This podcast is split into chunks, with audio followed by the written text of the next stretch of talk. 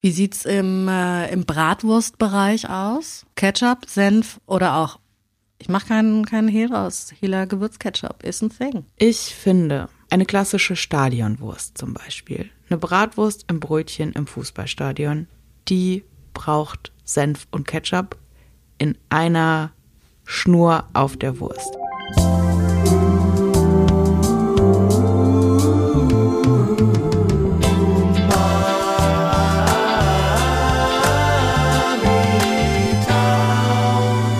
Jule.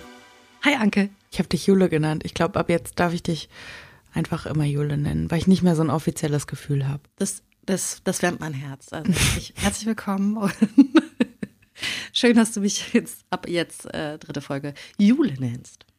Ich habe eine Frage. Kommst du aus einem Haushalt, in dem Senfgläser als Trinkgläser zweitverwendet wurden? Zu 100 Prozent, absolut. Wir wissen alle, welche gemeint sind, die unten so ein bisschen wellig sind von einer bestimmten Firma mit einem blauen Deckelchen. Ähm, und die auf jeden Fall ähm, auch so, so Kalkrenner von der Spülmaschine irgendwann hatten und man hat da äh, Sprudel und Apfelschorle draus getrunken. Most Allemann thing what you can do, auf jeden Fall. Ich finde es ganz interessant, dass du gesagt hast, dass es da nur eine Sorte von gibt. Ja. Es gibt die ja noch mal in einfach nur lang und gerade. Also einfach nur wie so ein Zylinder. Und tatsächlich komme ich auch aus einem Haushalt, aus dem du kommst, mit diesem Füßchen unten. Ich glaube, das äh, war ein bisschen davon abhängig, bei welchem Discounter man eingekauft hat früher. Ich glaube, bei dem einen gibt's halt diese Stangen, nenne ich sie mal, die klassische Stange. Die, die klassische Senfstange. Genau. Und in dem anderen das mit dem Füßchen. Nee, ich hatte diese, also es war auch ein, es, es war eines der wenigen Markenprodukte bei uns im Haushalt. Und es waren diese bauchigen Gläser, die halt dieses kleine, gewellte Füßchen, was von unten auch so ein bisschen aussieht wie eine Blume, wenn man sich viel Mühe gibt. Ja, aus, aus einem dieser Haushalte stamme ich. Auf jeden Fall, ja. Bei uns gab's die tatsächlich auch und auch natürlich die Kalkrenner aus der Spülmaschine. Und ich habe mich wirklich gefragt, woher das kam, dass die so ein Renner sind. Ob das das Gefühl ist, da kriegt man zwei für eins. Ob, wenn man Kinder hat, so viele Gläser kaputt gehen, dass man denkt, ja komm, ist auch egal, wenn da mal eins runterfällt. Vielleicht Mit auch ein der nächsten so eine Senffuhre kommt ja das Neue. so eine, so eine traditionelle Anmutung, also das ist so durch dieses Glas und ähm, auch dieses Deckelchen und so weiter, dass es so diese Anmutung hat von, das ist gar nicht so ein industrielles Produkt, das hat vielleicht doch noch irgendwas mit äh, deutscher Handwerkskunst zu tun, keine Ahnung. Ähm, ich weiß es nicht. Ähm, doch die Tube gab es parallel auch immer, aber wir waren kein Tubenhaushalt, wir waren ein Glashaushalt. Definitiv. Ja, bei uns gab es diese Gläser mit mittelscharf für alle und ähm, mein Vater hatte immer noch so eine so ein kleines Glas äh, Löwensenf extra scharf aus Düsseldorf. Oha. Das war dann nicht der Kindersenf, um es mal so zu sagen. Oha. Ähm, unschwer zu erkennen, dass es in der heutigen Folge möglicherweise um Senf geht. Und ich finde es sehr, sehr gut, dass wir kopfüber einsteigen ähm, und über diesen berühmten Düsseldorfer Löwensenf sprechen. Finde ich auch äh, spannend. Gab es bei uns im Haushalt auch gar nicht. Vielleicht war, war das schon irgendwie so ein Ding. Düsseldorf hat uns damals schon nicht gepasst und das ist immer noch so. Weiß ich, ich weiß nicht, ob das irgendwie so eine Glaubensfrage ist ähm, bei uns, aber da gab es irgendwie den Düsseldorfer. Ich, Ja, weil der ist, also in, also deutschlandweit tatsächlich auch so ziemlich der bekannteste, weil es auch der älteste tatsächlich ist. Der wird seit 1726 wird er hergestellt. Aber glaube ich in scharfer Konkurrenz auch zu dem Bautzner, oder? ja, aber der Düsseldorfer, der hieß damals ABB-Senf. Das ist quasi so der, so ziemlich der, der älteste und so der, der, der, der größte und bekannteste. Und der wird mittlerweile eben, äh, also wie, mittlerweile heißt es äh, Löwensenf und wird industriell hergestellt. Und ist bekannt dafür, dass er besonders scharf ist, weil eigentlich, um jetzt irgendwie so ein paar, ähm, wie isst man eigentlich in, in Deutschland und in Österreich Senf? Eigentlich ist es ähm, bei uns immer der mittelscharfe, der aus weißen und aus braunen Senfkörnern hergestellt wird. Der ist ja schon ziemlich fein gemahlen. Es geht noch feiner, ähm, aber ne, bei uns kennt man einfach diese Es ist so ein ganz bestimmter Gelbton, der ist nicht so gelb wie der amerikanische. Er hat eine bestimmte Konsistenz. Ist so ein bisschen, äh, ocker ist es nicht, aber es ist so ein bisschen gelb-bräunlich. Auf jeden Fall. Oder grünlich Ja, manchmal, je nach genau. Sorte. Also man hat eine sehr genaue Vorstellung, wenn jemand zu mir sagt, das ist Senfgelb, hat man einen ganz klaren Gelbton, Gelb-Braunton im Kopf. Genau, und ähm, da wird bei uns eben Tafelsenf oder auch Delikatesssenf zugesagt. Ich finde, ist so ein totales Basic-Ding, hast du auf jeden Fall immer im Kühlschrank. Und dann gibt's da natürlich die verschiedenen ähm, Versionen zu. Jetzt habe ich auch eine Frage ähm, für dich, bevor wir wirklich richtig deep auch in unsere heutige Verkostung einsteigen. ähm, wann isst du Senf? Meistens tatsächlich nicht ganz morgens früh. Mhm. Ich hau mir den jetzt nicht aufs Käsebrot, was um 8 Uhr gegessen wird. Aber bei so einem späteren Frühstück, ich sage mal so ab 11, da wandert er dann schon mal aufs Käsebrot drauf, so als alleinige Zutat. Und ansonsten ähm, kommt er bei mir, ich würde sagen, einigermaßen klassisch so mal in so eine Salatsoße rein. Oder wenn ich so das Gefühl habe, in der Soße, da fehlt noch irgendwie sowas, wenn das nicht so Säure ist unbedingt oder so und wenn das so ein bisschen Schärfe vertragen kann, ich aber keine Chili-Schärfe haben möchte. Ja. Wie sieht's im, äh, im Bratwurstbereich aus? Oh ja. Ketchup, Senf oder auch, ich mache keinen, keinen Hehl raus, Hela Gewürzketchup ist ein Thing. Also, wo, wo bist du so? Also, ich finde eine klassische Stadionwurst zum Beispiel, eine Bratwurst im Brötchen im Fußballstadion, die braucht Senf und Ketchup in einer Schnur auf der Wurst. Jo. Bei einer Grillwurst, da würde ich dann eher den Senf nebenan legen und da esse ich dann vielleicht auch mal nur Senf nebendran. Aber ich finde, Bratwurst und Senf ist schon sehr gut.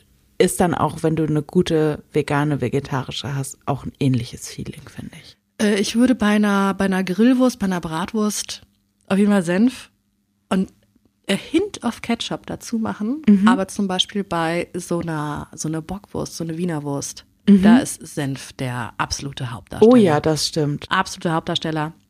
Ähm, ich glaube, du wolltest über, über Senf und Pommes sprechen.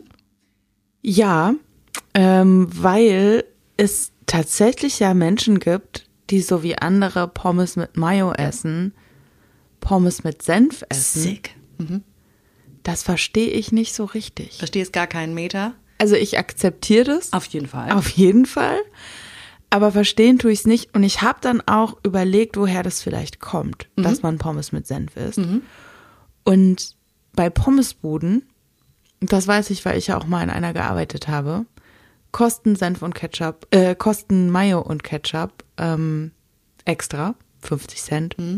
Früher wahrscheinlich 50 Pfennig.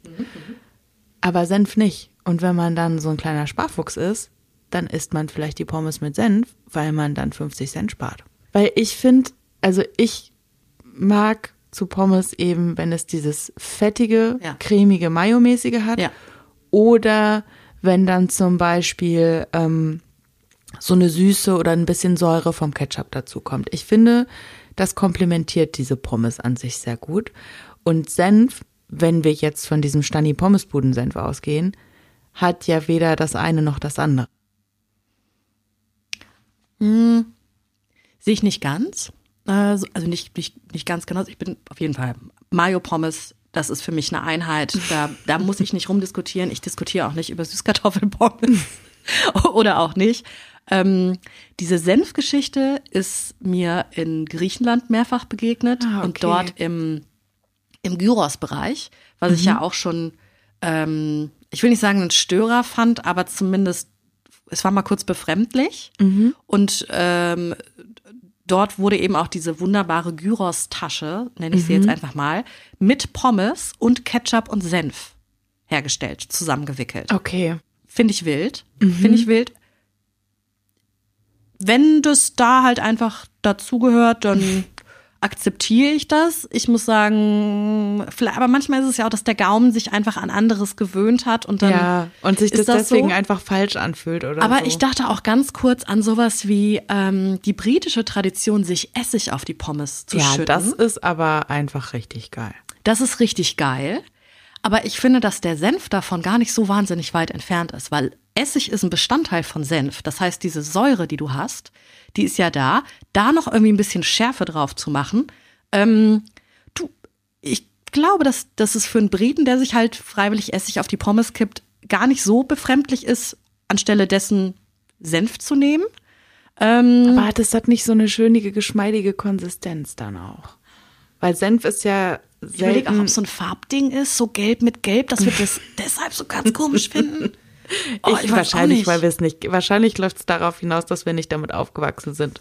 Wenn wir damit aufgewachsen wären, dann Ja. fänden wir es völlig normal. Ich glaube es ehrlich gesagt auch. Aber dann bleibt halt leider einfach Mayo Superior. Ja, aber Fertig. ich finde, man kann sich da ja auch gut treffen, weil äh, Senf ist in Mayonnaise drin. Meistens Stimmt. zumindest. Also als Emulgator. Ja, genau, genau, als äh, ja als Bindemittel. Ähm, und äh, ja, ich finde, damit, damit sind wir doch total, also haben wir uns damit jetzt, finde ich, sehr gut auseinandergesetzt und es ist okay. Senf ist ja eigentlich, wir sprechen über die Würzpaste. In Genau, und das wird ja aus der Senfsaat gemacht. Genau, aus Einer, Senfkörnern. genau, aus einer Pflanze, die eigentlich ein Kohl ist. ja, das, das ist deins. Ja, weil das, also die Senfpflanze, die gehört zur Familie der Brassica und Brassica, Brassiken, Brassicae, das sind Köhler, das sind Kohle. Also Senf ist eigentlich ein Kohl und wir essen quasi die Saat davon. Also das, ähm, wenn der Senf geblüht hat, was dann quasi ähm, an den Blüten übrig bleibt und was man dann theoretisch wieder äh, einsehen könnte für die neue Pflanze. Das essen wir, wenn wir Senf essen. Erklärt natürlich auch, warum es auch die Bezeichnung Senfkohl gibt für beispielsweise Pak Choi. Ja, Und äh, der Senf wird klassisch entweder aus weiß, braun oder schwarzen Senfkörnern hergestellt. Tatsächlich ist so der dieser Tafelsenf, Delikatesssenf, so der Average-Senf, der wird aus äh, weißen und braunen Körnern hergestellt. aber unterscheiden die sich so doll im Geschmack tatsächlich? Oh, du, da fragst du mich. Also der schwarze unterscheidet sich auf jeden Mhm. Fall sehr im Geschmack. Ähm, Ich habe das Gefühl, der gelbe und der braune sind eher so, wenn man so grob gekörnigen Senf hat, dass man ein bisschen ein kleines Farbspiel auch Ja, hat. ich glaube es ich glaub's ehrlich gesagt aus, auch. Aber hm. ähm, Können wir jetzt denn- nicht wissen aktuell, aber vielleicht weiß es jetzt jemand, der uns zuhört, dann gerne Bescheid sagen. Ja, also würde mich wirklich sehr interessieren. Zum Beispiel werden gleich bei unserer Verkostung fe- feststellen, dass da auch einer dabei ist, der eben nicht aus weißem und braunem Senf hergestellt, äh, Senfkörnern gemacht wird, sondern der wird aus weißen und schwarzen Senfkörnern hergestellt. Und das siehst du farblich überhaupt nicht, aber das werden wir ähm, definitiv rausschmecken. Dann kommen wir da nochmal drauf zurück. Ähm, ich benutze Senf natürlich als, als Dip, als Marinade. Wir haben gerade schon über den Emulgator gesprochen. Also Emulgator heißt, äh, Wasser und Fett werden miteinander verbunden. Und es gibt eben äh, das Lecithin, was auch im, äh, im Eigelb zum Beispiel drin ist. Das ist auch im Senf. Und äh, in Mayonnaise ist beides drin. Aber ähm, in Salatsoßen übernimmt Senf definitiv auch ähm, die Aufgabe des Emulgators. Aber eben auch als Würzpaste. Wir nutzen ähm, Senf, um, um eben Dinge ähm, zu würzen als Marinade für Fleischstücke. Den Rostbraten, den kennt man. Ähm, oder die, in Rouladen. Rouladen Beef ohne Wellington Senf. wird doch auch, glaube ich, mit Senf einmal Wer wird mit Senf? Beef Wellington. Oh ja, natürlich. Also dieses, das ist doch dann Rinderfilet von innen, dann diese Pilz Duxelles, diese ganz fein gehackten Pilze gebraten. Nee, nee, auf das Rinderfilet kommt der Senf, dann Ja. kommen die Pilze und dann kommt Speck und dann kommt Blätter. Also damit auch äh, alles ein bisschen besser dran kleben bleibt, aber eben auch als, als, als Würzpaste. Mir ist noch eine Sache eingefallen, wie ich Senf total gerne esse, nämlich ähm, wenn man sich mal eine Ofenkartoffel ein bisschen fancier machen will, also so Pa- Patatas Bravas im Ofen, whatever, dann statt nur mit Olivenöl und ein paar Gewürzen kann man das auch richtig geil machen mit grobkörnigem Senf und das dann in den Ofen hauen, weil das kriegt dann so eine richtig geile Crunchkruste und das ist einfach richtig lecker. Jule, ich wäre tatsächlich dafür, dass wir anfangen mit probieren. Ja, unbedingt. Wir haben neun Sorten Senf, angerichtet auf kleinen Tellerchen vor uns. Und du hast eben schon gesagt, du möchtest das auf jeden Fall mit einem ähm, Kunststofflöffel, beziehungsweise nicht mit einem Metalllöffel. Ja, auf gar keinen Fall. Also Silberlöffel habe ich sowieso eigentlich immer einen Störer, egal. Also man, man sagt ja auch immer sowas wie, dass man Eier nicht mit Silberlöffeln isst, weil sich dann aber eigentlich eher, also das ähm, dass, dass man, man schmeckt das, das ist ein unangenehmes Gefühl mhm. im Mund. Und äh, ich glaube, das Silber läuft dann auch schneller an oder so. Aber du gut, wer hat denn überhaupt Silberlöffel? Ähm, ich mag es aber auf Edelstahl auch nicht wahnsinnig gerne. Ich nutze am liebsten tatsächlich Kunststoff oder, oder so ein Holzlöffelchen ähm, zum Probieren von Senf. Ich habe sowas gar nicht zu Hause. Ich mache das immer mit dem Edelstahllöffel. Bisher habe ich nicht den Unterschied geschmeckt. Vielleicht würde mich das jetzt bekehren. Ja, vielleicht ist das auch einfach eine, eine völlig weirde Marotte von mir. Ja, also, aber das ist ja jetzt nicht die schlimmste, die man haben kann.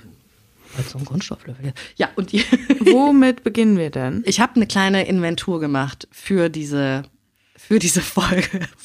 Weil wir haben ja schon mal besprochen, dass ich möglicherweise so ein Food-Impulskäufer bin und äh, bei mir sind es es ist Senf, es sind Chilisoßen und es sind alle Arten von Marmelade, die ich ohne Sinn und Verstand kaufe und dann feststelle, ich habe sehr viel davon und ich muss das jetzt mal langsam alles mhm. verbrauchen.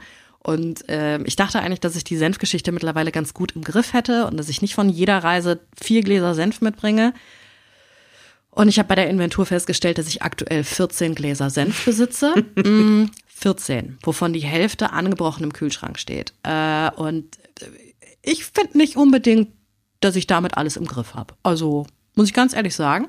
Wovon ich relativ wenig habe, ist allen Ernstes der der Tafel Delikatessenf oder also normalerweise habe ich immer so ein, so ein dieses kleine Töpfchen Bautzner ja. habe ich da, aber aktuell dachte ich ähm, offensichtlich, ich muss die anderen sieben Gläser vielleicht mal leer machen. Aber dieses, also ich finde so ein Stani-Senf, den man halt für alles benutzt, da braucht man jetzt auch nicht drei, sondern da hat man halt eins und wenn das leer ist, dann kauft man das halt nach. Das ist halt nicht so für fancy. Ich muss sagen, mir gefällt das sehr, Senf in einem großen Glas zu haben, ja. also diesen Stani-Senf. Das beruhigt mich irgendwie, wenn da so ein Glas Senf im Kühlschrank steht. Ich brauche immer ein großes Glas Senf und diese ein Kilo Box Gochujang. So, wenn ich, wenn das da ist, dann weiß ich, irgendwas kriegt man damit zusammengeschmissen. Bei mir ist es noch, äh, es muss ein sehr großes Glas Kapern daneben stehen. Ja. ja, deswegen, ich war völlig irritiert, als ich eben beim, ähm, bei der Inventur feststellte, dass ich aktuell keinen ganz basic mittelscharf Delikatessenf habe. Ähm, was ich dennoch habe, womit ich, glaube ich, gerne anfangen wollen würde, mhm. das ist der American Senf, der amerikanische. Der ist sehr gelb. Der ist wirklich quietschegelb. Und ich würde sagen, äh, probier doch einfach mal. Mhm. Der amerikanische Senf ist bekannt, dass der irgendwie anders ist, außer dass er halt leuchtend gelb ist, weil die da sehr, sehr viel Kurkuma reinrühren. Ähm, was sagst du geschmacklich? Ja, ich finde das interessant, dass du gesagt hast Kurkuma, weil ich hatte den im Mund und dachte so, verziehst gerade ganz, ganz formschön das Gesicht. Mm. Also ich finde, wenn man weiß, dass Kurkuma drin ist, ja. dann versteht man, glaube ich, ganz gut, was das etwas andere ist. Ich finde den jetzt aber nicht so doll weit weg von diesem Stani mhm. Delikatessenf. Also es ist für mich so, wird jetzt wahrscheinlich nicht mein Lieblingssenf werden, ist aber ein guter Allrounder. Schmeckt so ein bisschen leicht bitter hinten. Mhm. Ich finde den erstaunlich sauer. Mhm, stimmt. Wenn er hat so eine richtige so ein Brandweinessigsäure, die da hinten drin rum, rumkribbelt. Ich könnte mir aber durchaus vorstellen, den äh, wirklich so als Küchengeld. Ich würde den nicht an eine Mayo, glaube ich, machen. Nee, dafür ist der mir zu sauer. sauer und zu, na, ich mag irgendwie auch diesen ganzen Kurkuma da drin nicht so ganz. Also ist mir eins zu too much. Mhm. Ähm, ich sehe den auch Könntest nicht wahrscheinlich dafür aber den Healthy Bitches als richtig ähm, gutes Zeug verkaufen mit dem ganzen Kurkuma, was da drin mhm. ist. Ich könnte mir vorstellen, den allerdings so über so eine Roulade zu pinseln. Ja, das da, kann weißt du, dass der da so richtig vorstellen. Wucht mitbringt. Oder in so ein Salatdressing reinzuschmeißen, dann braucht man nicht mehr so viel Essig. Aus weniger Essig, genau. Und ähm, wo ich ihn auch äh, sehe, und wahrscheinlich ist er genau dafür auch gemacht, ich esse nicht besonders oft Burger und bin auch, was Burger angeht, ich bin nicht filmschig, aber ich bin ein Purist. Mhm. Ich brauche einen anständigen äh, Burger Bun, dann am liebsten ähm, äh, ordentlich scharf gegrillten Patty da drauf, gerne gesmashed. Und dann hätte ich gerne Ketchup, Senf, Essiggurke. Ja, that's it. das geht natürlich dann sehr gut mit so einem Senf. Und da, da finde ich den, der hat so viel Säure. Genau, Bei In-N-Out Burger, da, ich, nicht, dass ich jemals da war, aber da benutzen die bestimmt so einen Senf. Hundertprozentig. Naja, jedenfalls, ähm, it's all about the balance, also dass du halt einfach diesem ganzen Fett und Umami und so weiter noch irgendwie ein bisschen Säure entgegenbringst. Und ich finde, diese Aufgabe übernimmt Senf sehr, sehr häufig, sehr, sehr gut. Und dieser amerikanische, der kann das. Womit machen wir weiter? Worauf hast du Bock? Direkt das Gegengewicht, der Süße? Äh, ja. Süßer Senf, bayerischer Senf, Weißwurst. Wie ist da dein Verhältnis zu? Ist mein Verhältnis gut. Ähm, finde das lecker. Äh, ich esse das auch nach 11 Uhr. Ist ja so, ein, so eine bayerische Regel, dass die Bockwurst die Mittagsstunde nicht gehört haben darf. Was halt, glaube ich, daran liegt, dass man, wie man früher geschlachtet und gemetzgert hat. Ja, und äh, Kühlkette früher und so. Ja. Ja, genau. Ist süß und gleichzeitig relativ scharf. Genau, weil ich habe uns äh, quasi zwei aus dieser Machart mitgemacht. Die sind erstmal, also wir kennen alle diesen den bayerischen Marktführer mit dem roten Deckelchen. Nennen wir ihn doch Händelmeier. Nennen wir ihn einfach Händemeyer, genau, den probieren wir jetzt hier gerade. Der ist relativ dunkel und ähm, ich finde auch sehr klebrig. Also man kennt ja, also es ist grobkörnig auch ein bisschen. Mir fehlt da ein ganz kleines bisschen, also wenn man die Weißwurst hat, dann hat man ja auch eine Salzigkeit. Das fehlt mir jetzt bei der puren Verkostung, fehlt mir das. Ich finde das ganz interessant. Und da sind wir wieder bei dem extra scharfen Löwensenf von meinem Vater, dass es gefühlt in Deutschland so einen Wettbewerb gibt ähm, und deswegen der bayerische Senf auch, beziehungsweise der süße Senf so verrufen ist, ähm, was der schärfste Senf ist und wer den schärfsten Senf essen kann, wo ich so denke, kommt mal bitte alle mal ganz kurz klar. Es Genau, ist- können wir bitte alle mal ein bisschen tief es ist durchatmen? nicht ein Wettbewerb, aber ich habe das Gefühl, das ist dann so, was dann anfangen die Bayern so als Kulturgut ähm, zu verteidigen und wo alle anderen draufhauen, so, ey, man kann doch keinen süßen Senf essen. Kann man offensichtlich machen. Äh, man kann auch gerne total scharfen Senf essen, aber so dieses, ähm, dass so auf den Senfen dann draufsteht, so extra scharf oder super scharf und ich so denke, why though? Was, warum? Was wollt ihr euch beweisen? Ja, aber ich bin doch auch immer sobald, also ich bin bei Leuten, die an, an Wettessen teilnehmen, sehr, sehr skeptisch. Und wenn es dann eben auch noch so ein, am besten so ein Chili-Soßen-Contest ist, also wo, ja, come on, da nehmen zu 99 Prozent Männer dran teil. Ähm, und wenn die dann halt meinen, sie müssten sich darüber profilieren, wie scharf sie essen können, herzlichen Glückwunsch. Die Senfschärfe bleibt immerhin nicht so stark, äh, nicht so lange da wie die Chilischärfe. Ich habe das Gefühl, die zerballert einem nicht so die Schleimhäute. Ich bin aber hauptsächlich überhaupt nicht impressed, wenn ähm, Männer wahnsinnig scharf essen können, vor allem wenn es weiße Männer sind. Ganz ehrlich, ganz ehrlich, Günther, fahr mal nach Thailand. Und ähm, wie stehst du zum süßen Senf? Ähm, ich finde süßen Senf super. Ich habe eine Zeit lang in Baden-Württemberg gelebt und ähm, fand äh, so ziemlich das Bemerkenswerteste an Baden-Württemberg, dass es dort ähm, bei nahezu jedem Bäcker eine Leberkässemmel gibt. Und Und da wurdest du natürlich gefragt, welcher Senf soll es denn sein? Soll es Okay. dem Tafelsenf, Delikatesssenf sein oder süßer Senf? Und bei mir war das immer eine Frage der Tagesform. Ich finde gar nicht, dass man da eine nee, Grundsatzdebatte ich habe auch draus gerade überlegt, was ich besser finde. Ich finde schon, Und manchmal hatte ich halt Bock, mir da so ein bisschen was Schärferes oben drauf zu schmieren. Und manchmal dachte ich mir, nee, weißt du was, ich hätte da gerne so richtig süß, klebrig den süßen Senf drauf. Und dann, dann war es halt einer dieser Tage.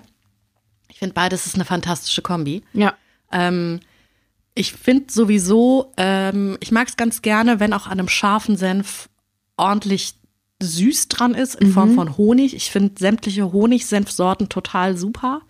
Ähm, und deswegen habe ich hier quasi als, ähm, ich habe eine, eine, einen, einen Kölner süßen Senf ähm, mitgebracht. Das ist dieser hier. Ähm, das ist quasi eigentlich auch die Kategorie süßer Senf. Da steht Okay. zwar Wabensenf drauf, da ist halt, ähm, der ist ein bisschen feiner, aber immer noch sind da auf jeden Fall die Senfkörnchen und den so, finde so ich aber Stückchen jetzt drin. ganz lecker. Und da ist halt ein Honig dran Ja. und nicht irgendwie ähm, hier in dem von Händelmeier ist Rohrzucker sehr viel dran und hier ist Mhm. halt mehr Honig und es ist einfach eine andere Aromatik. Finde ich einer meiner liebsten Ja, Go-To-Senfsorten. der ist wirklich sehr gut. Der klebt gefühlt nicht so dir den Mund aus. Da ist auf jeden Fall mit mehr Salz gearbeitet worden. Oder der ist irgendwie so ein bisschen, Ausgeglichener, ja, genau. finde ich.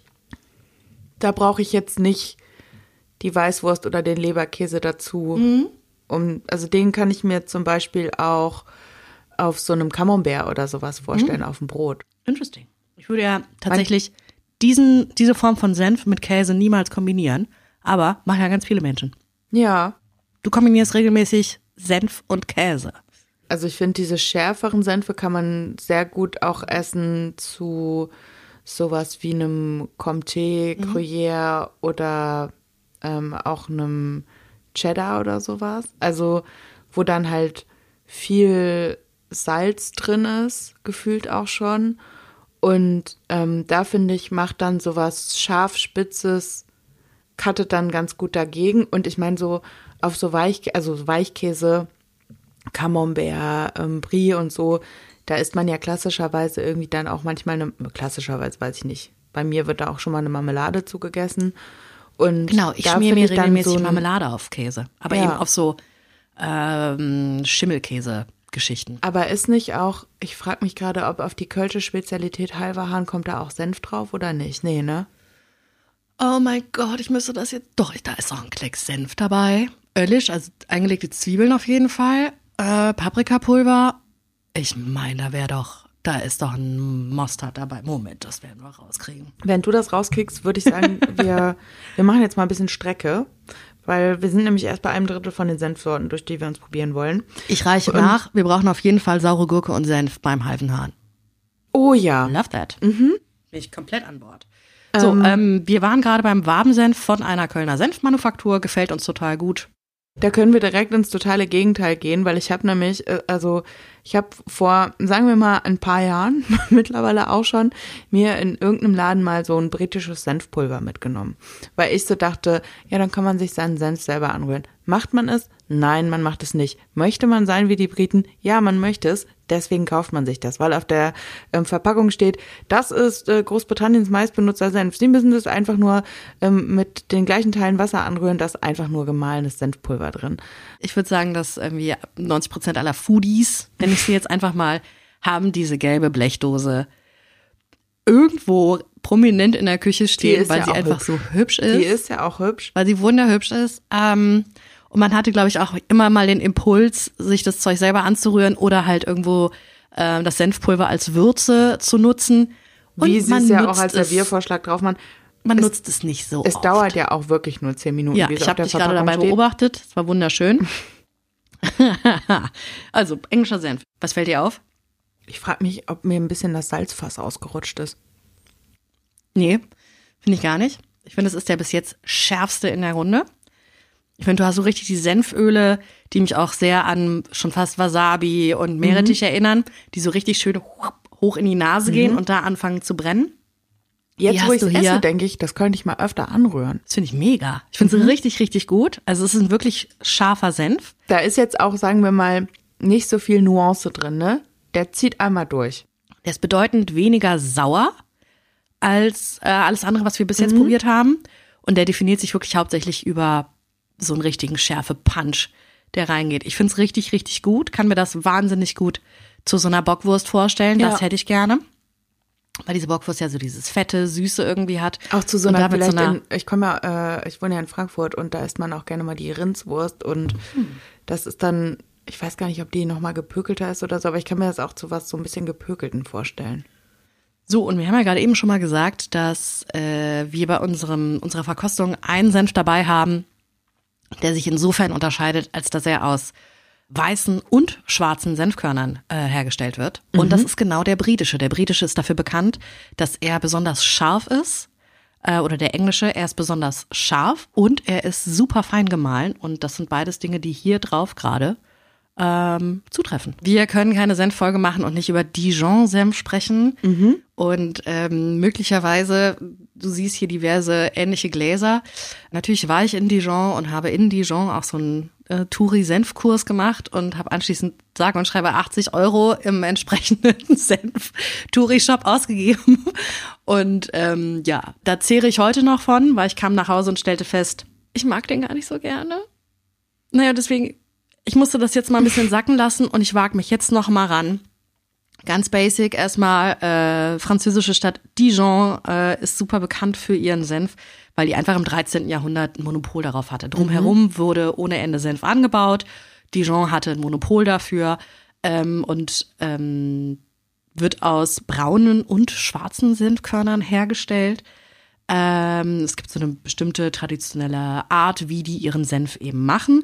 Das Ding ist ganz wichtig, ähm, Dijon-Senf ist nicht geozertifiziert, also hat nicht eben diesen kleinen blauen Sticker. Das funktioniert jetzt nicht wie Champagner, was nur aus der Champagne kommt. Ganz genau.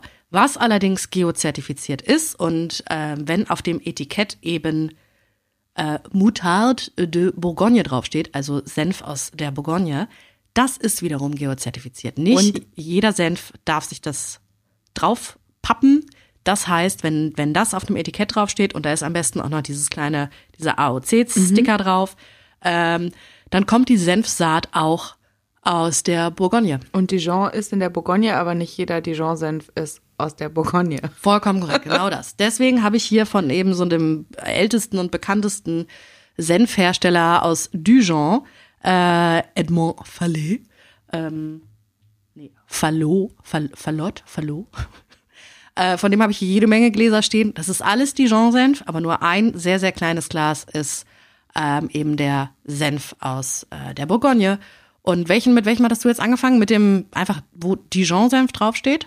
Ja, mit dem, mit dem Klassiker. Das ist ein fast 500 Gramm Glas, was ich hier stehen habe. Kannst du viel, ähm, viel von den Eintopf reintun. Es ist halt relativ ähm, salzig, Oh ja. relativ sauer, ein ganz kleines bisschen scharf auch. Ich muss gerade dieses Trauma überwinden, dass ich einfach mit dieser 80-Euro-Tüte Senf nach Hause komme, in die ich mich schockartig verliebt hatte. Und dann dachte mir, dachte ich mir so, irgendwas daran mag ich nicht. Und jetzt versuche ich Weißt gerade zu testen. ist? Ist es so eine leichte Zwiebelnote? Bin unentschlossen.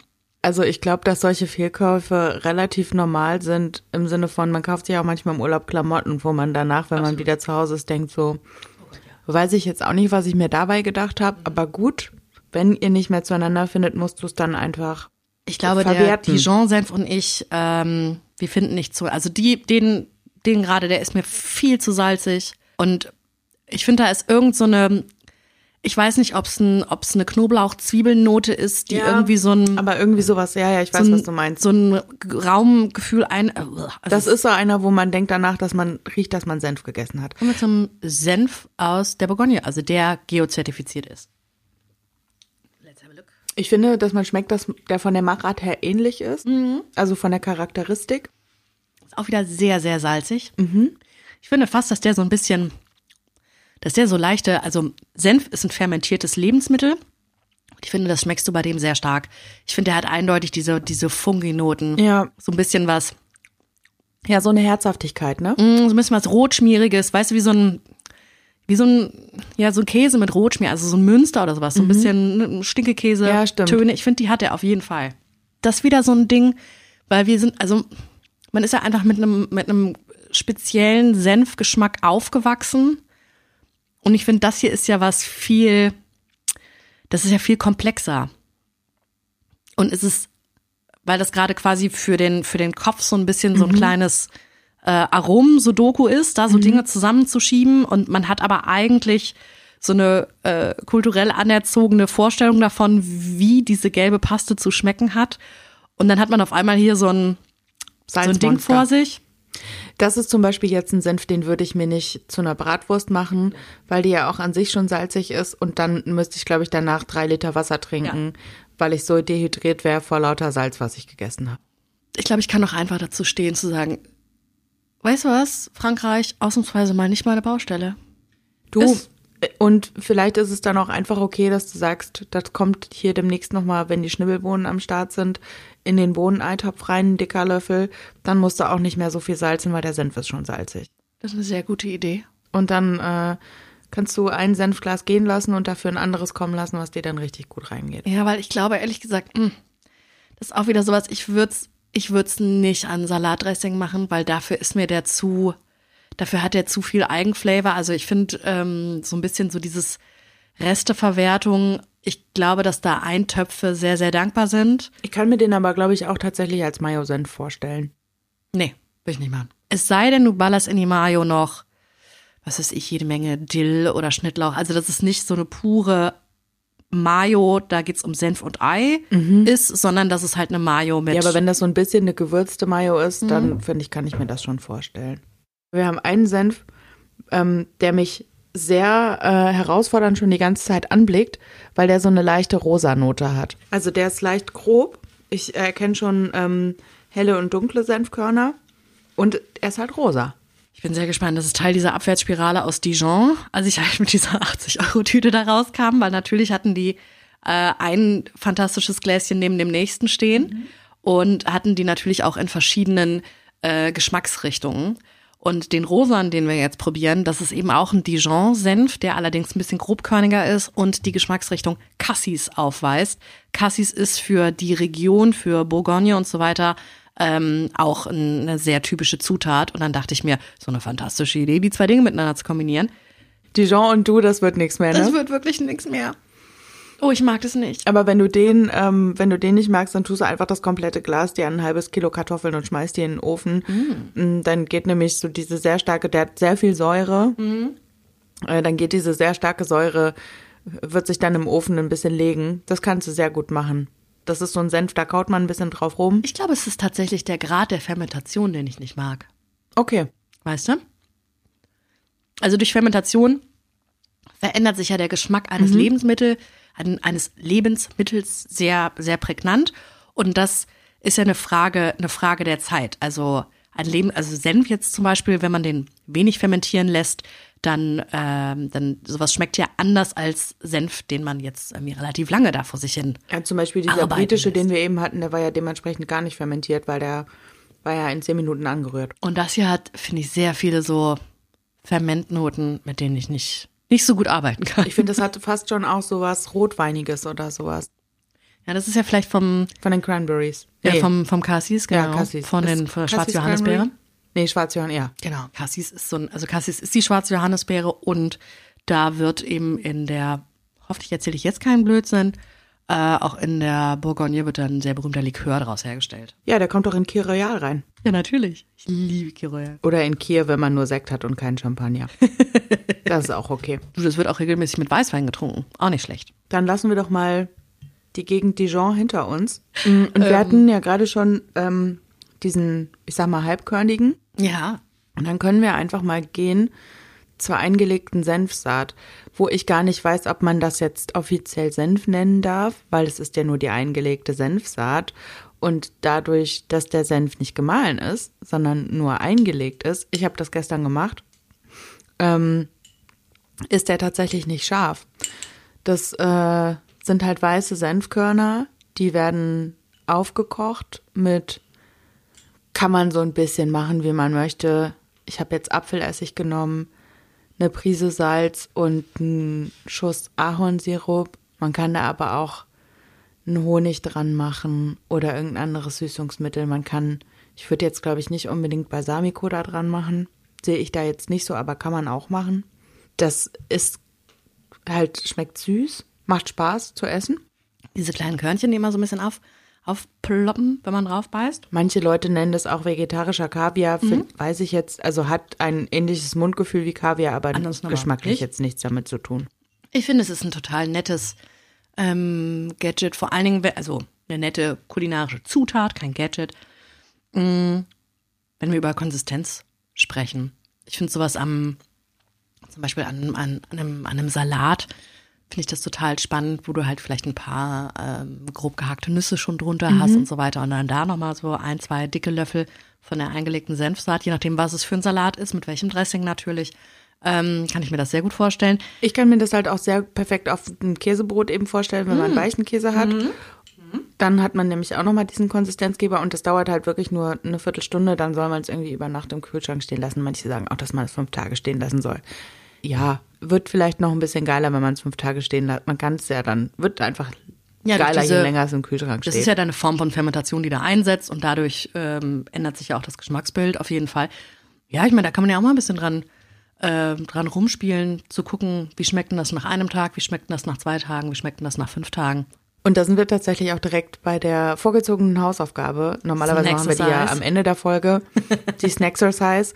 Ähm, einfach mal gerne Senf einlegen. Senfkörner. Das Jawohl. dauert wirklich nicht lange. Wahrscheinlich habt ihr viele der Zutaten, die da reinkommen, schon zu Hause. Und Senfkörner bekommt man in jedem Supermarkt. Da muss man jetzt, finde ich, auch nicht, wenn man will, kann man da fancy sein, aber da muss man auch nicht super fancy sein.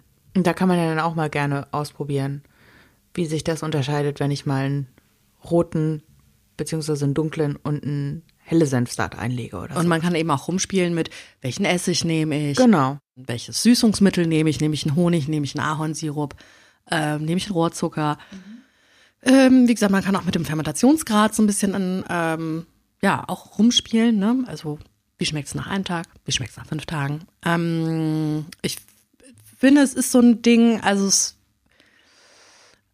ich kenn's vor allen Dingen von, von Fischgerichten natürlich, wo dann halt zu so einem gebratenen oder gedünsteten Fisch, der so eine richtig schön schäumende Velouté oder auch bereits ein Senfsößchen dabei hat und dann wird dann da noch so ein Riesenlöffel von dieser, ähm, ja, so ein bisschen galertartige Körnchen äh, da drauf gemacht. Ähm, ich find's allerdings auch auf sowas wie einem pochierten Ei oder auch einfach ein Spiegelei. Come on, einfach ein Spiegelei und da so ein sowas mit drauf. Ich würde auch immer noch mit Kräutern arbeiten, irgendwie ordentlich Dill da dran hauen. Das kann ich mir sehr, sehr gut vorstellen. Und das ist einfach so ein nettes, ähm, so ein nettes Spiel mit den Konsistenzen. Und ich glaube, dass man ähm, das eben auch um das äh, Spiel, ähm, das, das, das geschmackliche Spiel quasi erweitern kann. Ähm, und das finde ich ganz schön. Und ähm, wir müssen jetzt mal das Finale machen, weil du bist schon die ganze Zeit total aufgeregt, dass wir jetzt die Mostarda essen. Ich bin sehr aufgeregt, ich liebe Mostarda. Mostarda ist das Beste überhaupt. Ich habe ich hab Mostarda-Kaufverbot. Senfig, scharf. Du bist verliebt. Das ist das Gegenteil von dem, was passiert, wenn du Dijon-Senf in deinen ich Mund Ich fühle mich doch auch Italien immer viel, viel näher als Frankreich, also auch kulinarisch. Mm. Ist das auf einer Apfelbasis oder Birne? Das ist eine Apfelbasis. Mhm. Ich glaube, wir müssen ganz kurz wirklich klären, was Mostarda ja. ist. Ähm, Mostarda sind italienische Senffrüchte oder sind Senffrüchte, die in Italien einfach weit verbreitet sind und dort eben als ähm, als, als Würzmittel eingesetzt werden. Und was bedeutet Senffrüchte? Senffrüchte bedeutet, du hast ähm, eigentlich alles Mögliche an Früchten, von der Wassermelone bis hin zur Feige, Apfel, Birne, also Kirschen. Früchte mit Senf. Es sind Früchte, die ah. vor allen Dingen, es sind quasi kandierte also Früchte. Wäre eine Frucht. Ich dachte, die Senffrucht wäre eine ah, Frucht. ist wieder so Senfkohl. Na, ah, oh, das, oh, diese, ich würde die Senffrucht lieben wahrscheinlich. ähm, nee, Senffrüchte heißt, ah, okay. das sind Früchte, die in, in einem Läuterzucker kandiert wurden. Mhm. Ähm, Läuterzucker heißt ein Teil Wasser, ein Teil Zucker zusammen aufkochen, also 500 Gramm Zucker, 500 Milliliter Wasser zusammen aufkochen. Ähm, und da gibt es aber natürlich, nennen wir es einfach mal, es ist eine, ein Zuckersirup, Früchte und ähm, und Senföle werden verwendet. Das wäre das dann auch so was, wie was wir hier so kennen, Feigensenf? Absolut, genau das. Genau darum geht's. Ähm, weil es ist ja genau dieses, ein, ein Feigensenf, die Feige ist ja auch nicht frisch, sondern die Feige, Feige ist ja, die ist ja äh, gekocht, wahrscheinlich kandiert, äh, also in Zuckersirup eingelegt. Ähm, und wenn du diese Senffrüchte, diese, diese Mostarde, wenn du die einfach klein häckselst und daraus eben einen Brei herstellst, dann hast du, dann hast du Feigensenf, Birnensenf, Apfelsenf und also das, mhm. was mhm. bei uns, sage ich jetzt mal, so äh, zum fancy Käsebrett serviert wird. Ja. Das liegt auf der Käseplatte drauf. Das liegt sowas von auf der Käseplatte drauf. Und das ist ja was absolut Großartiges. Ähm, das genau. ist wieder und der Beweis von mir, dass es dann vom Käse gut geht. ähm, ja, aber auch, ähm, also wir ergänzen uns da super, weil ich finde ja, dass Frucht und Käse mhm. wahnsinnig gut ist. So, und jetzt Frucht plus Senf gleich eben Mostarda. Hallo, ich, hier sind wir. Es ist ein, ein Kreis, der sich schließt. Und ich durfte Mostarda kennenlernen bei einer äh, wunderbaren Reise. Es ist der Norden Italiens, also es ist in der Nähe von Verona auf jeden Fall. Dort gibt es einen Ort, der da heißt Mantova und Mantova ist vor allen Dingen für seine äh, für seine Kürbisse, seine Melonen und eben die Mostarda bekannt und dort kommt die beste Spezialität aller Zeiten kommt daher und das sind ähm, die Tortelli di Zucca. Das sind kleine Raviolis, die mit einer Kürbisfüllung gefüllt mm. sind. Und in mhm. dieser Kürbisfüllung ist eben auch Mostarda. Okay. Und das schmeckt, es ist so, es ist so lächerlich geil. Als ich das das erste Mal probiert habe, war das wirklich so ein Moment, wo so ein so ein innerer Engelschor ist einmal emporgestiegen und ich habe so Einhörner und Regenbögen gesehen und äh, es war einfach unfassbar, weil die einfach in diese Kürbismasse, da ist Ricotta noch mit drin und ähm, dieses Mandelgebäck, Amarettini, mhm. klein geschreddert, ist da auch noch mit drin. Und eben halt ein Birnensenf, ein, äh, also es gibt Mostarda auch aus Zucker, aus Kürbis. Mhm. Ähm, und das gibt dem Ganzen einfach so einen wahnsinnig speziellen Geschmack. Ja, aber ich habe dir Ich habe eine andere mit, äh, Spezialität mitgebracht, die zu Mostarda hervorragend passt. Und die hast du auch gerade schon vor dir. Ja, Ich war mal wieder in Italien. Ich war auf der auf der Cheese. Ich war als auf ähm, der Käsemesse der Slow Food Bewegung in Bra im Piemont und hab dir ähm, was Schönes mitgebracht von dieser fantastischen Veranstaltung, wo ich einfach vier Tage am Stück unfassbar viel Käse in mich reingestopft was habe. hoffentlich nicht so ein ähm, Fehlkauf war, Nee. wie der Dijon sein. Nee. Nee, also ich muss jetzt sehr, sehr viel Käse äh, zeitnah essen, weil stellt sich raus, also den kann man gar nicht so lange lagern. Jetzt Vor allem halt einfach Weichkäse, Käse im ne? Je härter, desto lagerfähiger. Äh, total korrekt. Ich habe nicht einen einzigen Hartkäse mitgebracht, sondern Ja, richtig gut. Aber das kommt mir jetzt zugute, weil ich schmatze jetzt schon schön. Ich habe dir was Fantastisches mitgebracht, mitgebracht. was sehr gut zu unserer Mostarda passt. Ähm, und zwar habe ich dir einen, äh, einen Stitchelton mitgebracht. Das ist kein, ähm, äh, kein italienischer Käse, sondern ein britischer Käse. Stitchelton. Stitchelton ähm, ist eine Neuerfindung oder ähm, also es ist eigentlich Stilton, ein Stilton. kommt vor. Im ist- Namen schon. Genau, es ist ein Stilton, darf aber so nicht genannt werden, weil Stilton ist ein ähm, Blaumilch äh, Käse, der aus pasteurisierter Kuhmilch hergestellt wird. Blauschimmel. Und äh, ja genau, Blauschimmel, Verzeihung. Blauschimmelkäse, der aus pasteurisierter Kuhmilch hergestellt wird. Und was du da gerade isst, ist aus Rohmilch. Das ist nicht pasteurisiert und deswegen darf es sich aber eben nicht äh, Stilton nennen, ähm, sondern die haben sich einfallen lassen, wir nennen das Ganze jetzt Stitchelton und ich habe das probiert und war einfach ein totaler Fan. Ich finde das ganz interessant. Bevor ich den eben gegessen habe, habe ich dran gerochen. Der riecht so sehr nussig, also hat fast schon so, als würde so eine Walnusshälfte daneben liegen oder sowas. Ja. Und Käse, Nüsse, Mostarda, ich löffel mir das jetzt hier gerade rein. Also es schmeckt mir ausgezeichnet. Es freut mich, freut mich ungemein. Ich, äh, ich finde, das ist ein, äh, es war eine sehr, sehr schöne ähm, Entdeckung ähm, auf der auf der Cheese. Dort hat man, ähm, dort ist man ins Gespräch gekommen mit ganz vielen Cheesemakers und es waren auch ein paar Amerikaner dabei, die sich dann auch immer so ein bisschen dafür entschuldigt haben, dass sie ja quasi keine kulinarische Geschichte haben und so weiter. Also es war auf jeden Fall eine sehr Ja, aber das ähm, können auch nur weiße Amerikaner sagen, ne? ja, das, das selbstverständlich. Es waren weiße Amerikaner, die jetzt ähm, Käse machen. Ähm, naja, jedenfalls ähm, war es eine, war es eine total interessante Veranstaltung. Es hat mir große Freude gemacht und äh, ich dachte, ich bringe dir einfach mal ein bisschen Blauschimmelkäse aus UK mit und äh, dazu ein bisschen Mostarda. Das hat mir sehr, sehr gut geschmeckt und war sehr, sehr lecker.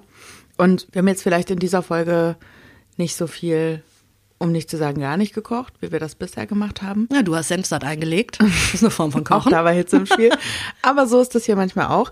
Was aber auf jeden Fall auch noch so ist, ist, dass wir jetzt noch Songs auf die Playlist draufschmeißen. Ich äh, versuche ja immer einen Folgen-related ähm, einen, einen Song zu finden, der jetzt dann irgendwas mit Senf zu tun hat und eben einen, der hauptsächlich so diese Aperitivo-Stimmung widerspiegelt, die wir auf unserer Playlist gerne hätten. Ich fange mit der Aperitivo-Stimmung an und das ist der Song äh, Back on 74 von Jungle, der aktuell, glaube ich, also total viral geht. Das Wichtigste ist, äh, es ist ein fantastisches Stück Disco Soul und es ist wahnsinnig ähm, lässig und funky und erzeugt ein ganz, ganz tolles Gefühl und ich mag diesen Song sehr gerne und möchte ihn unbedingt auf unserer Playlist. Du hast ja gerade schon äh, gesagt, dass du einen Themensong hast und einen Nicht-Themensong. Und ich dachte, komm, du bist immer so ähm, vorbildlich und recherchierst dann Themensongs. und das wollte ich dann auch mal machen mit Senf. Und dann hatte ich leider, und ich weiß nicht, wie christlich du sozialisiert worden bist, einen stark. fucking Ohrwurm von Kleines Senfkorn Hoffnung. Ich habe das mit dem Christentum mittlerweile zum Glück hinter mir gelassen. Aber manche Lieder kann ich immer noch auswendig, wo ich so denke, diesen Hirnbereich kann ich wirklich gut für andere Sachen benutzen. Da wohnt aber leider Laudato Si und kleines Senfkorn Hoffnung. Deswegen wollte ich nicht mehr weiter recherchieren, weil Okay. das Senfkorn da war. Und dann habe ich Musik genommen, ähm, die ich einfach im Moment total gerne höre. Und zwar ähm, habe ich von The Streets Troubled Waters. Das ist für mich ein Künstler, wo ich mich einfach freue, äh, dass der auch über die Jahre so stabil geblieben ist. Stand jetzt gibt es da irgendwie keine nennenswerten Skandale und so. Und das erfüllt mich mit sehr, sehr großer Freude. Das gefällt mir sehr gut. Ich hatte größere Schwierigkeiten, weil, also äh, was du auch meintest, nur aus anderen Gründen, ähm, Senf-Themen-related Song zu finden. Ich habe mich dann für zwei Songs entschieden, über die ich auch gar nicht wahnsinnig viel sagen muss. Ähm, ich glaube, für den einen kriege ich einen massiven Augenroller von dir, aber so ist es dann. Es sind zwei sehr unterschiedliche Songs und dementsprechend sehr unterschiedliche Arten des Vorglühens. Und natürlich ist der eine, ähm, ich habe mich einfach für Hot Stuff von Donna Summer entschieden. 80er Jahre Sinti in Your Face. Ähm, das, das ist ein großartiger Song. Und ich finde, man kann es anwenden als themenrelated Song und ich finde, er hat auf einer auf einer Aperitivo Playlist. Ah, du bist über den Hot Stuff. Ich ja, bin über den okay. Hot Stuff gekommen. Vielleicht natürlich. muss ich einfach mal ein bisschen besser nachdenken und ein bisschen um die Ecke denken. ich habe halt ja, nach Senf also, und nach Mustard gesucht. Ich finde, ich finde die Ecke, zufrieden. ich finde die Ecke ist jetzt, also ich finde es okay. Nee, den kannst du dann auch noch mal zweitverwenden, wenn wir über Chili reden. Ja, oder? Ich meine, also ich meine, der Song ist großartig. Ich finde, der macht einfach wahnsinnig gute Laune und in so einem auf so einer Aperitivo Playlist hat er absolut eine Daseinsberechtigung. Der zweite Song, ähm, da muss ich immer sehr, sehr stark an, an Senf denken. Ich glaube zwar nicht, dass Senf drin vorkommt. Ähm, es ist ein Hotdog unten am Hafen von Element of Crime. Weil ich finde, zum Hotdog gehört Senf. Ganz wichtig dazu. Ich liebe die Stimmung von diesem Song. Und es ist, wie gesagt, was ganz Konträres. Aber ich finde, ich kann jetzt ohne lang rumzufaseln einfach diese zwei Songs auf die Liste packen. Und das sind meine zwei Senf-Songs. ich habe ähm, einen Song, der auch nichts mit Senf zu tun hat, der mir einfach wieder eingefallen ist. Und zwar von Antonello Ventiti, Bomba o non Bomba. Das ist so ein Song, da möchte ich mir ein Aperol, Aperol Spritz, wie der ja. Italiener ja sagt, reinstellen. Der ist richtig, richtig schön. Und äh, tatsächlich auf dem Albumcover, da sind so kleine Fischchen drauf. Und da muss ich äh, an so eingelegte Sardinchen denken. Und das ist dann wieder mein Link zum Aperitivo. haben wir es eigentlich, ne? Ich glaube, haben wir, haben, wir haben alles erledigt. Wir haben sehr viel Senf probiert. wir haben, ähm, wir haben die, die Songs. Ich glaube, für heute sind wir, ich glaube, wir sind durch. Dann würde ich an dieser Stelle einmal nochmal sagen, vielen, vielen Dank euch fürs Zuhören. Also wirklich, ne? Danke. Absolut. Wir freuen vielen, vielen uns Dank. über jede Person, die uns hier von vorne bis hinten hört. Und ähm, wenn ihr irgendwie findet, dass noch mehr Leute uns hören sollten, dann empfehlt uns gerne weiter und bewertet uns. Es ist immer so, ja, aber ist halt so, weil das hilft uns halt voll. Und wenn alle das sagen, dann stimmt das auch. Deswegen macht das einfach.